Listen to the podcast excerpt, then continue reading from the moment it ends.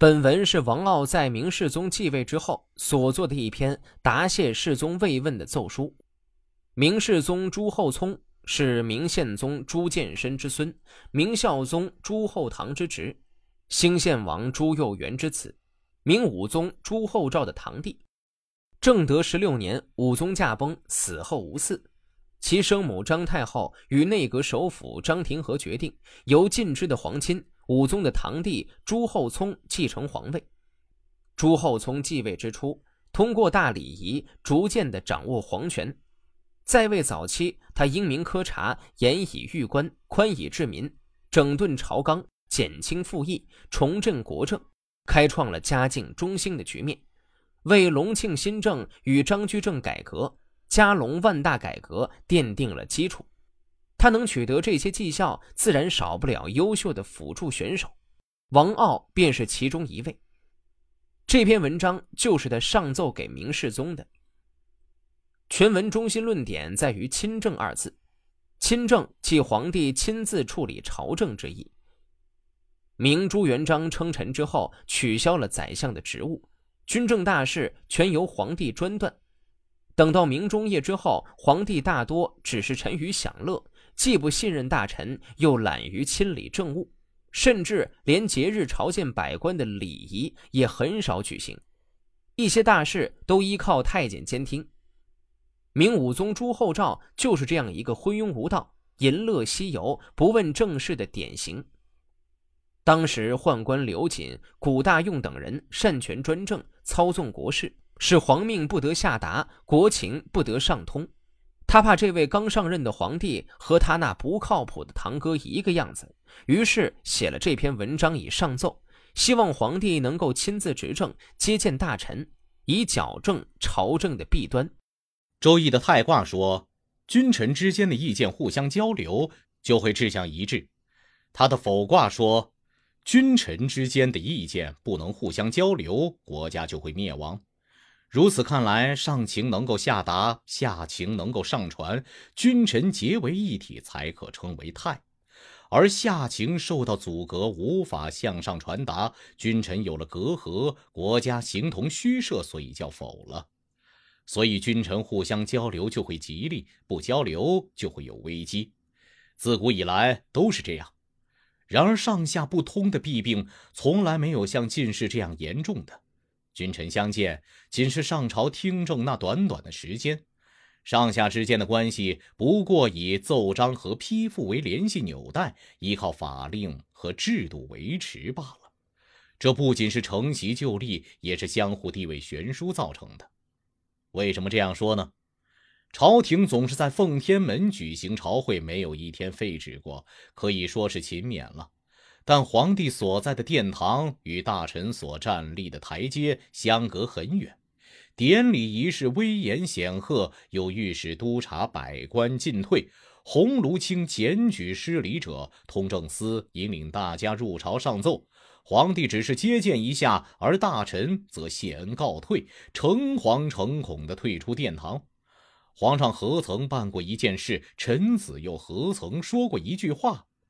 这没有其他原因，只是因上下地位悬殊所致。这正如人们所常说的：“皇上高坐殿堂，君臣相隔万里。”大臣即便有意见想向皇上陈述，却又无从讲起。我个人认为，如果想做到君臣互通生气，不如恢复古代内朝的制度。周朝时，天子有三种朝制。在库门之外所设为正朝，天子在那里向大臣咨询并商议国事；在路门之外所设为治朝，天子在那里举行每日的朝会；在路门之内所设为内朝，又称燕朝。玉藻说，君主在日出时就临朝接见百官，退朝后到禄寝去处理事务。总之，君主临朝接见大小官吏，以此来正上下的名分。到陆寝处理政事，以此来通晓远近的情况。汉朝的制度，皇帝接见大司马、左右前后将军、侍中和散骑等官员，称中朝；接见丞相以下至六百石俸禄的官员，称外朝。唐朝皇城北面朝南的三个门称承天门。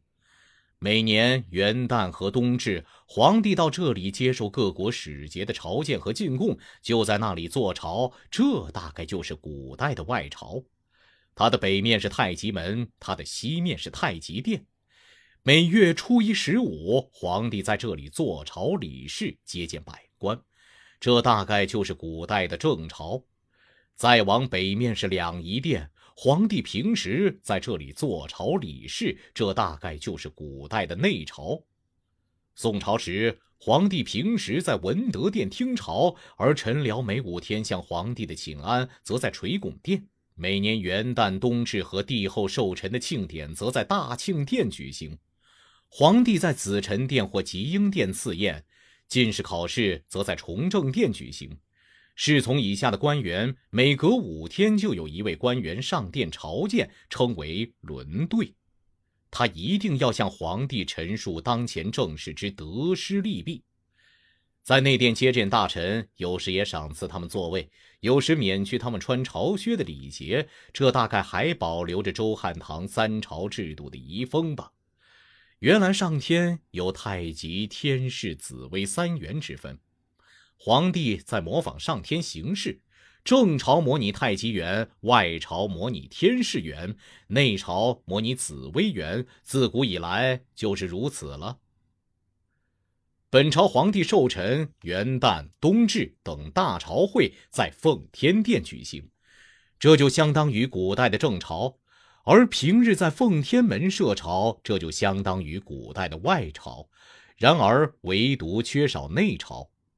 其实内朝并不缺少，在华盖、景深、武英等殿举行的朝会，难道不是古代内朝的遗志吗？洪武年间，像宋濂、刘基；永乐以来，像杨士奇、杨荣等大臣，每日侍奉在皇帝左右。大臣简易、夏元吉等人，常在便殿启奏政事或回答皇帝的询问。在那时，难道有上下阻隔的弊病吗？现在内朝还没有恢复，皇上驾临平常的朝会后，大臣就觐见无门了。三座殿高大幽深，很少有人能够看见殿内情况，因而君臣上下思想堵塞，难以沟通，国家的弊病由此越积越多。孝宗皇帝晚年时对这一问题深有感慨，多次在便殿召见大臣讨论天下的事情。正待有所作为时，他便去世了。没来得及看到天下大治的美好光景，臣民至今还引以为憾。从远处来说，愿陛下效法圣明的祖先；近一点说，要效法孝宗皇帝，全部铲除近世以来上下阻隔的所有弊病。除平时朝会之外，再到文华武英二殿设立朝会，以效法古代内朝之制。大臣们每隔三天或者五天进宫请安一次，侍从与台官、谏官各议员轮流上殿奏事或回答皇上的咨询。各部有事请示裁决，皇上就根据掌握的情况裁决他。有些难以裁决的，就与大臣们当面商量。还应不定期接见群臣，凡是谢恩、告辞、觐见一类的公务，有关官员都可以上殿陈述启奏。